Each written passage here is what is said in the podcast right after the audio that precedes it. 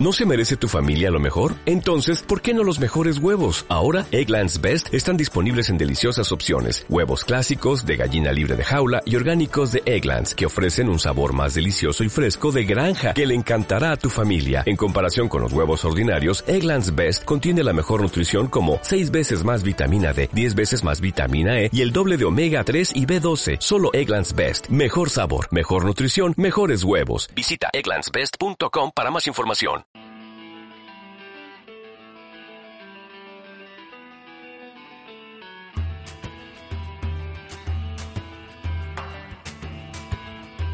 Piedra de toque con Iñaki Macazaga. Aquí arranca Piedra de Toque, el momento de los viajes, la montaña y la aventura en Onda Vasca, con todos los contenidos accesibles en piedradetoque.es. Hoy vamos a dar la vuelta al mundo en moto, el mismo objetivo que persigue Carlos García desde hace cinco años, cuando decidió romper con todo y probar suerte en moto uniendo Madrid con Sydney.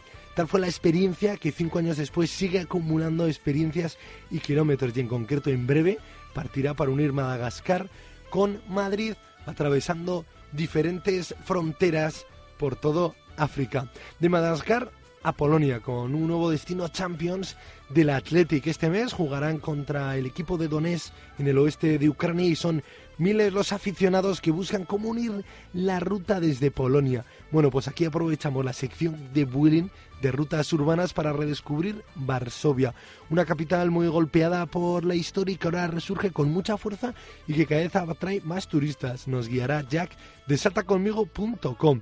Y Kiko Betel cerrará nuestro viaje de hoy con la montaña desconocida. Como siempre, hablaremos de alguna cima, un hito o un personaje que han marcado la historia del alpinismo, pero que con el tiempo han caído en el olvido. Aquí arranca Piedra de Toque rumbo a Madagascar en moto.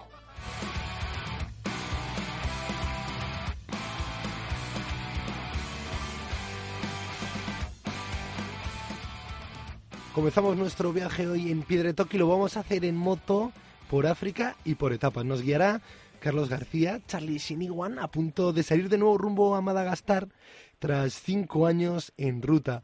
Un día decidió dejarlo todo para realizar un gran viaje. Su primer objetivo fue unir Madrid con Sydney en ocho meses, pero fue tal la intensidad de la experiencia que han ido pasando los meses, los kilómetros, y ya lleva cinco años con las mismas ganas con las que partió de Madrid para conocer Sydney, son las mismas con las que partirá en breve para seguir su ruta por África. Egunon, Charlie. ¿Qué tal? Buenos días, ¿cómo estás? Muy bien, bueno, ¿qué ocurrieron? ¿Qué ocurrió en el 2009, esos ocho meses en ruta en moto para vivir de ellos ya cinco años ir cambiando paisajes, ir cambiando carreteras, pero ir alimentando la misma ilusión de conocer el mundo desde el terreno. Sí, exactamente. Al final, yo creo que le ha pasado a muchos viajeros que el primer viaje es un poco prueba, sin quererlo, y cuando te pica, pues te pica. A mí, a mí me, atizó esto de, viajar y de ser nómada, que es eh, más que el viaje, yo creo que ser nómada y avanzar y cada vez estar en un sitio diferente. Y aquí sigo, y me, hace, me, ha gustado mucho eso que dijeras con la misma ilusión, porque es verdad, sigo con la misma ilusión. Bueno, y una buena prueba de la ilusión es que alimentas una web con tus crónicas, cineone.com, y eso se nota, ¿no? Cuando uno arranca algo con ilusión y lo consigue mantener, y más un blog, hay que alimentarlo, mantenerlo, cada vez surgen más redes sociales, cada vez me imagino que te irá escribiendo más gente, haciéndote consultas, y eso es un buen termómetro del que lo tiene actualizado, alimentado, es que la ilusión se mantiene. Yo no sé si en tu caso también el blog te sirve para ir alimentando esa ilusión de saber que todo lo que escribes la gente te lo comenta. Sí, yo creo que son dos viajes diferentes, casi te diría, ¿no? O sea, el viaje es súper importante, por supuesto, y yo soy viajero, pero luego hay una parte de saber que estás haciendo algo, ¿no? Algo que pues, tienes un proyecto, la gente te sigue, agradece que tú compartas tus experiencias con ellos y, pues es un quehacer que, que a, mí personalmente me encanta y aparte porque ya ahora vivo de ello, ¿no? Eh, no, no, no holgado ni mucho menos, pero voy, voy, voy sacando financiación para viajar gracias no solo al blog, sino al canal de YouTube, que es importantísimo también, las redes sociales, escribo en más medios ya aparte de mi blog, ¿no? Mucho trabajo, pero es muy satisfactorio. Creas algo y, y tienes la respuesta de la gente y eso es maravilloso. Claro, la realidad aquí en el Estado ha cambiado mucho. En el 2009 ya parecían las orejas de la crisis, todavía no había golpeado ni nos había tumbado, pero claro, ahora la gente cuando hablamos de viajes y de modos alternativos de, de vivir casi es una necesidad, ¿no? Eh, yo no sé si lo, lo notas también, cómo te seguía la gente al principio y las dudas que te puede plantear ahora la gente que te sigue en el blog y que sigue tus aventuras. Sí, bueno, en mi caso ha sido una cosa como muy natural, ¿no? Yo me fui de viaje sin ninguna obligación de compartirlo, ni mucho menos. Creé el blog por, por pues yo qué sé, porque me siguieran. Al principio un poco también por compartir mis experiencias a la hora de preparar las cosas, que no había eh, nada de información en castellano en el 2009 y decidí compartirlas. Y luego ya pues empecé a escribir los relatos del viaje y y la gente se fue uniendo y, y, bueno, pues ha sido, ha sido un proceso, ahora ya es, ya te digo que es, es profesional el tema prácticamente, pero, pero sí, sigo yo personalmente con la misma ilusión y me hace mucha ilusión además que tengo gente desde el principio, que me, me, sigue desde el principio, ¿no? Entonces también ellos habrán visto la evolución del personaje, de la persona. Y, y, aquí seguimos todos juntos, cada vez somos más, pero seguimos teniendo también un, un rollo muy cercano, ¿no? Bueno, ¿y qué te encontraste? Hablamos de esos ocho meses, de esa experiencia que te ha llevado a casi profesionalizar tu aventura de viajar en moto por el mundo. En breve partes para seguir la aventura por África, pero eh, la primera ruta, ¿cómo fue? Imagino que todavía tendrás la memoria, ¿no? De algunos tramos, de algunos kilómetros en los que te diste cuenta que esa excedencia que habías pedido eh, ya no había manera de retomarla, que lo que tenías que darle un giro porque esto se iba a consolidar. Sí, tengo grandes recuerdos de tramos, desde luego, y de sensaciones, ¿no? Eh, yo creo el tramo entre Irán y Pakistán, que le tenía bastante eh, respeto antes de salir, y pues un poco lo que me encontré allí, que es gente muy cercana y nada de lo que preveía, digamos, y, y la sensación esa de, de que atraviesas un sitio, que te encuentras a gusto, que dormir cada día en un sitio no te incomoda, sino que todo lo contrario te seduce. Y, un poco esa sensación de decir, hombre, yo valgo para esto, no es, no es que valga, es que me gusta. Me encuentro más a mí mismo en estas circunstancias que de donde venía, ¿no? Que era de una vida urbana y, relativamente cómoda, ¿no? Entonces tengo muchas sensaciones de esos primeros dos, tres meses en los que empezó todo esto, ¿no? Hubo un clic interno y, todo, pues ya desde entonces empecé a pensar en que algún día me gustaría poder vivir viajando. Y ha tardado mucho en llegar el momento en, el que he podido dejar todo aquí y dar el paso, pero todo se empezó a cocer en, esos primeros meses, ¿no? Y luego está la curiosidad, ¿no? En el blog también lo comentas en Pakistán, el viajar escoltado y el descubrir realidades del mundo que te exigen estar ahí para darte cuenta de la envergadura de los problemas, de las realidades y de situaciones a veces muy hostiles que no nos llegan a través de los medios convencionales. De los medios convencionales, por supuesto que no. Y buceando en Internet puedes llegar a saber qué está pasando en muchos sitios, pero requiere muchísimo esfuerzo por parte del lector y que no, no tienes ese tiempo para poder hacerlo y aún así no es lo mismo porque tú estás allí y lo estás viendo en, pues en tres dimensiones y estás viendo la cara de la gente y, incluso lo que les preocupa y, y claro, es que eso solo se consigue viajando, ¿no? Eh, los países son, realmente los conoces cuando los visitas, no, no, no, no queda otra. Y sí, yo creo que Pakistán fue impactante porque crucé escoltado durante muchos días y vi pues que había un conflicto que, pues, que aquí tampoco nos lo cuentan bien y por otro lado vi pues que lo de siempre, que el 99,9% de la gente, a pesar de pues es gente sencilla y muy humana que si te caes se agachan a recogerte, ¿no? Y eso lo he ido ya comprobando en el resto de sitios por los que he pasado, pero como era la primera vez que estaba en un sitio conflictivo, pues quizá me impactó un poco más, ¿no? También descubriste que las fronteras a veces son reales y aunque las hemos inventado nosotros, también uno con paciencia puede resolverlas, ¿no? Como te sucedió en Birmania. Claro, eso es otra historia. Yo viajo en moto y hay un punto en el cual a veces no se puede cruzar, ¿no? Pues o bien porque una frontera está cerrada, un país eh, no te dejan pasar en moto o porque tienes un océano. Nadie te pregunta, o sea, nadie me había explicado antes de empezar a preparar ese viaje cómo se cómo se cruzan estos sitios, ¿no? Y bueno, pues a veces te toca meter la moto en un barco, en un avión, en un tren me ha tocado meterla a veces, y todo eso que te parece a priori puede parecer complicadísimo, eh, luego es simplemente dedicarle tiempo y cuando llegas a un sitio eh, todo se soluciona y, al final siempre se consigue avanzar. Y eso también te fortalece, claro. Te das cuenta que, que el mundo es completamente transitable y a veces incluso necesitas que la dependencia que tienes con la moto, esa paciencia que te decías, ¿no? Para hacer el mundo transitable, al depender de algo concreto físico, también te hace más fuerte y a veces te ejercita la paciencia y te das cuenta que aunque estés en Indonesia, la gente se vuelca contigo, con tu moto, con tu problema y te cuesta casi hasta pagar.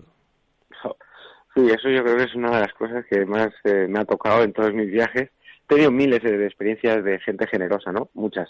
Lo que pasa en Indonesia, en, en, en Sumbawa, que es una isla muy poco transitada por turistas, tuve una avería muy gorda, fue muy tarde, a las 4 de la mañana, estaba haciendo una cosa que nunca se debe hacer, que es, que es eh, conducir de noche, pero lo estaba haciendo. Y tuve una avería muy gorda, la moto reventó el amortiguador y yo no podía salir ahí solo. Tocó pedir ayuda, fue una historia larguísima que duró 15 días entre que salí de allí, metí la, coche, eh, la moto en un camión, me llevaron a un taller, intentaron arreglarlo, pero no era posible. Entonces me tocó pedir piezas, eh, las piezas llegaban a Bali, así que yo dejé la moto allí, volé internamente hasta Bali para recogerlas. Y al final de toda esta historia, de toda esta película, que es lo que fue, eh, 15 días después llegué a, llegué a ese taller con las eh, piezas en la mano y pues un ejército de, de, mecánicos muy humildes, gente que no tenía prácticamente nada, se pusieron allí ocho horas sin parar de trabajar hasta que la moto estaba lista para irme, ¿no? Y en el último momento, cuando hice la intención de, de pagar, eh, pues, pues fue imposible. O sea, todos a una, todos, el jefe del taller, que quizá tenía la vida un poco mejor, pero los mecánicos también, que eran gente muy, muy sencilla y muy humilde, se, se negaron, ¿no? era para ellos un orgullo ayudar al, al occidental o al, no sé si al viajero, a, quien fuera, a mí. Y para ellos era un orgullo ser parte de mi viaje y ayudarme, ¿no? Y aquello me emocionó, me sigue emocionando ahora cuando lo, cuando lo cuento y te da un poco, una, es una buena fotografía de lo que hay ahí fuera, ¿no? Es eh, impresionante, la verdad. Pues sí, bueno, vemos que en tus viajes eh, había mucha ilusión y el motor de esa ilusión está en conocer realidades lejanas de primera mano, eh, el hacerte fuerte también, ¿no? Que no hay frontera que uno se le resista ni problema técnico que con paciencia no se pueda resolver y encima luego tiene eh, el premio en forma de esos encuentros con la gente, ¿no? Que, nos sorprende siempre pues siendo mucho más generoso de lo que pudiese sucedernos en el entorno natural nuestro, porque igual llevas la moto a un taller aquí, en, no en Madrid, en Bilbo, en Gasteiz, en Donosti, y veces las facturas asustan, ¿no? sí, también yo creo que a veces un poco eh, eh, es un poco también el mundo rural, ¿eh? Yo, yo creo que pues aquí en, en, pues en nuestro país o en Europa, yo creo que si llegas a un sitio pequeño donde la gente se mira más a los ojos, porque en las ciudades la gente no nos miramos a la cara, vamos cada uno a lo nuestro, ¿no? Pero en sitios más pequeños yo creo que la gente tiende la mano con más facilidad. Y, en cuanto al viajero, yo creo que se le, se le ayuda en, desde luego en África y en Asia he tenido miles de experiencias. Pero yo creo que aquí también, ¿eh? Yo creo que aquí también. Si te vas a un sitio más pequeño, la, la gente tiene más fácil ayudarte, ¿no? O sea, le sale más de dentro, ahí está más relajada, no sé. Es un poco problema urbano, yo creo, ¿eh?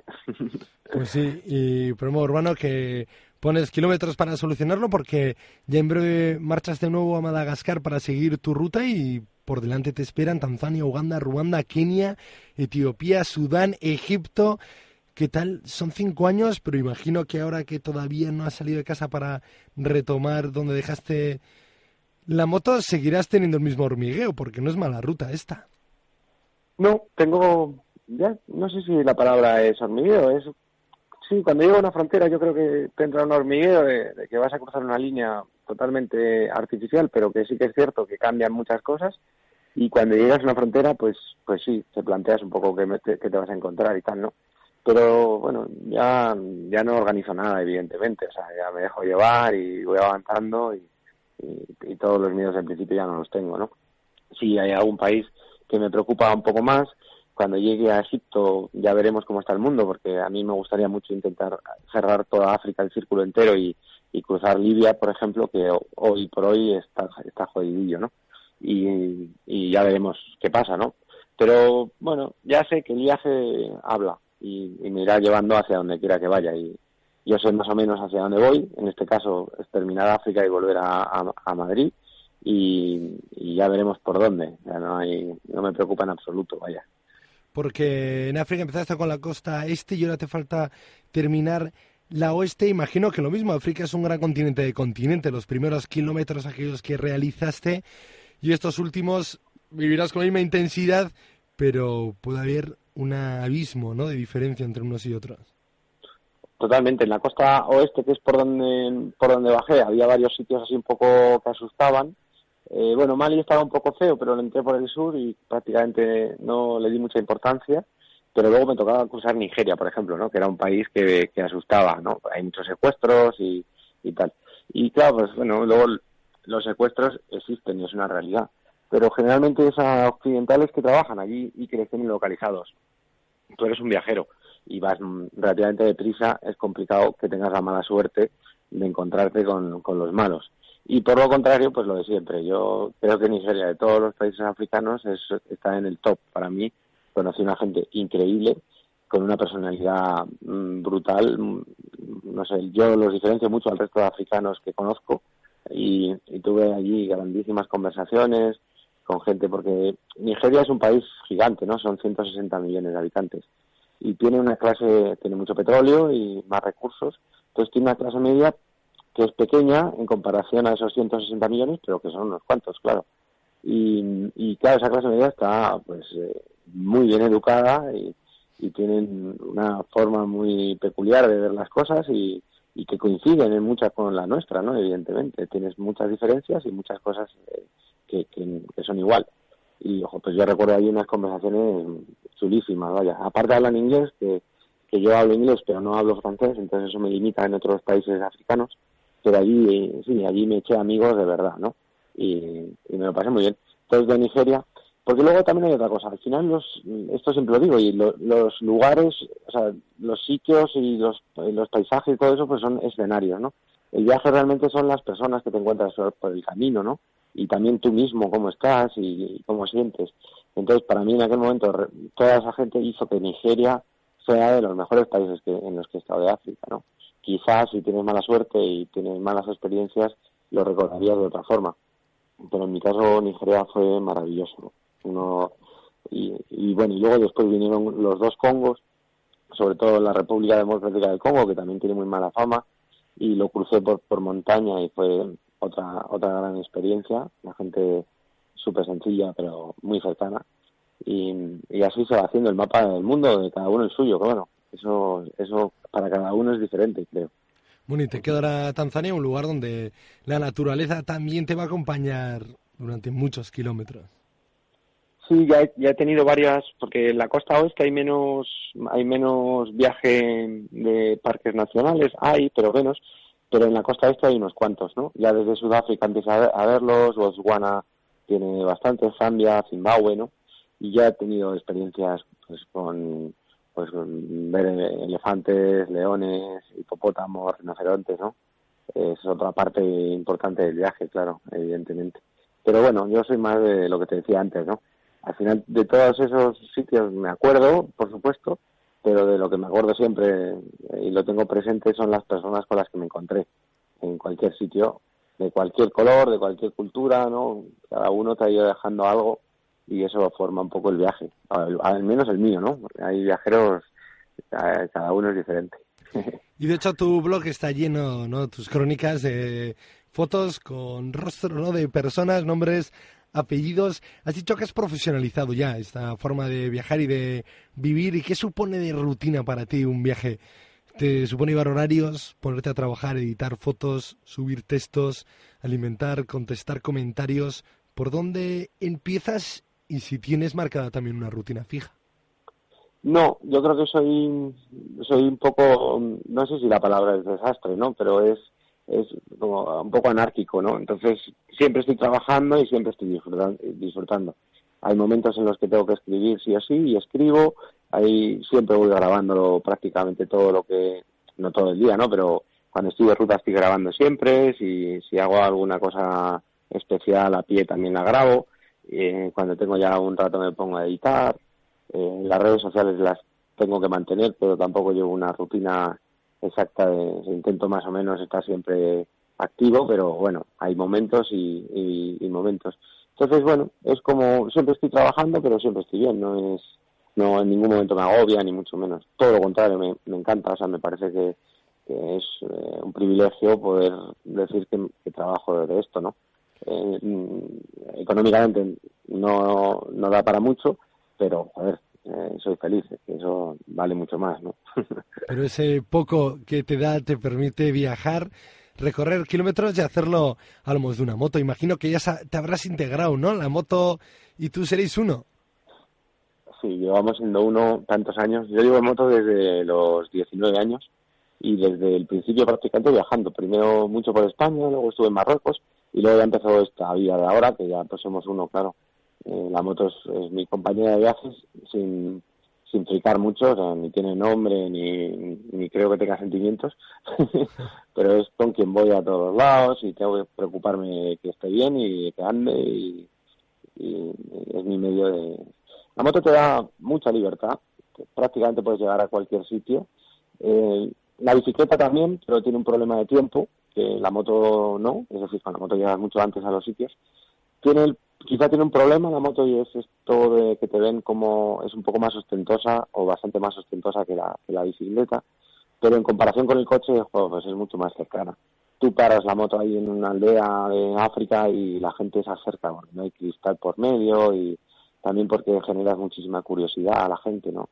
Y hay preguntas que son maravillosas que se repiten en, en las aldeas africanas, se repiten siempre, y en eso también me, me pasaba, ¿no? Y la gente te pregunta, pero, o sea, ¿por qué viajas solo? ¿Dónde está tu familia? ¿Por qué estás solo? ¿Y cuál es tu misión, no? Porque si estás viajando, tendrás, tendrás alguna misión. Y luego hay una que me encanta que es, ¿y por qué viajas en una moto tan cara? Si podrías comprar un coche con, lo que vale esto, ¿no? y es, es curioso, ¿no? Eso, la moto es muy cercana a la gente. ¿Y cuáles son tus respuestas? ¿Qué respondes a lo de cuál es tu misión? ¿Qué haces aquí? Bueno, la misión es conocer, lo que pasa, o sea, siempre intento explicar que es conocer. Lo que pasa es que si se lo dices así, se van a quedar un poco flaseados, ¿no? Entonces, lo, lo que les digo eso y a continuación les digo, es que quería conocerte a ti, ¿no? O sea, lo que venía a hacer era conocer y por eso estoy aquí hablando contigo, ¿no? Porque ahora nos conocemos. Eso ya, digamos que les gusta más o lo entienden mejor, ¿no? Y, y sí, son conversaciones muy, muy, muy bonitas, la verdad. Y el que porque viajas en moto, pues evidentemente les digo porque es un placer y tal, pero bueno, eso sí que no lo entienden. ¿Y el por qué viajas solo o en moto solo? Porque es un placer viajar solo, decía. Ah, bueno, viajar solo sí, también, porque porque es más fácil. O sea, lo, que les digo, lo que te diría a ti si me lo preguntas, es que viajo solo porque me pasan un montón de cosas que, que acompañado te pasarían otras, pero no esas, y me gusta lo que me pasa viajando viajando solo. Y también porque es muy difícil eh, tener compañero o compañera de viaje para, para un viaje tan largo, ¿no? Hay que encontrar un equilibrio que es muy difícil.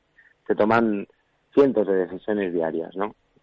Tú no te das cuenta porque estás solo, pero yo giro a la derecha muchas veces como podría decir a la izquierda y paro a tomar algo más a menudo, depende del día, porque estoy más cansado o estoy más de interactuar con la gente o hay días que tengo más la vena motera y me gusta tirar y tirar, ¿no?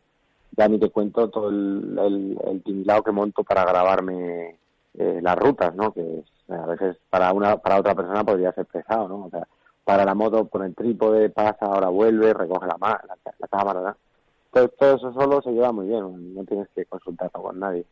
Y luego a veces comparto ruta con gente que he ido conociendo y, y esa parte me gusta mucho, ¿no? Porque comparto unos días, unas semanas, pero sin, sin no hay obligación, ¿no? Estás ahí porque estás a gusto. El día que te apetece seguir solo, pues te vas y no hay no hay caras feas, ¿no? Porque no, no, no hemos salido juntos, no hemos planeado el viaje juntos. Y eso sería lo que te contestaría a ti, ¿no? De por qué viajo solo. a ellos lo tengo que simplificar un poco. Pues sí, bueno, y ahora lo que ya viajarás también es con nosotros, que nos sumamos a tu moto, nos sumamos a esa ventana, cineone.com, con la que compartes todos esos rostros que con los que te estás cruzando por el camino. Son ya más de cinco años viajando por el mundo en moto y en breve partes de nuevo para recorrer lo que te queda de África por esa costa oeste, uniendo Madagascar con Madrid. Es que recasco, Charlie, y cuando llegues de nuevo aquí al estado te llamaremos para ver cómo ha sido esta pericia de cruzar fronteras Tanzania, Uganda, Ruanda, Kenia, Etiopía, Sudán, Egipto, hasta regresar a casa de nuevo. Es que recasco por guiarnos y mucha, mucha suerte. Pues muchas gracias, de verdad, por, por, por llamarme y encantado de que cuando vuelva tenemos otra conversación y te cuento cómo ha ido. Fenomenal. Onda Vasca, la radio que cuenta. Dale más potencia a tu primavera con The Home Depot. Obtén una potencia similar a la de la gasolina para podar, recortar y soplar con el sistema OnePlus de 18 voltios de Ryobi desde solo 89 dólares. Potencia para podar un tercio de un acre con una carga. Potencia para recortar el césped que dura hasta dos horas. Y fuerza de soplado de 110 millas por hora. Todo con una batería intercambiable. Llévate el sistema inalámbrico OnePlus de 18 voltios de Ryobi. Solo en The Home Depot. Haces más. Logras más.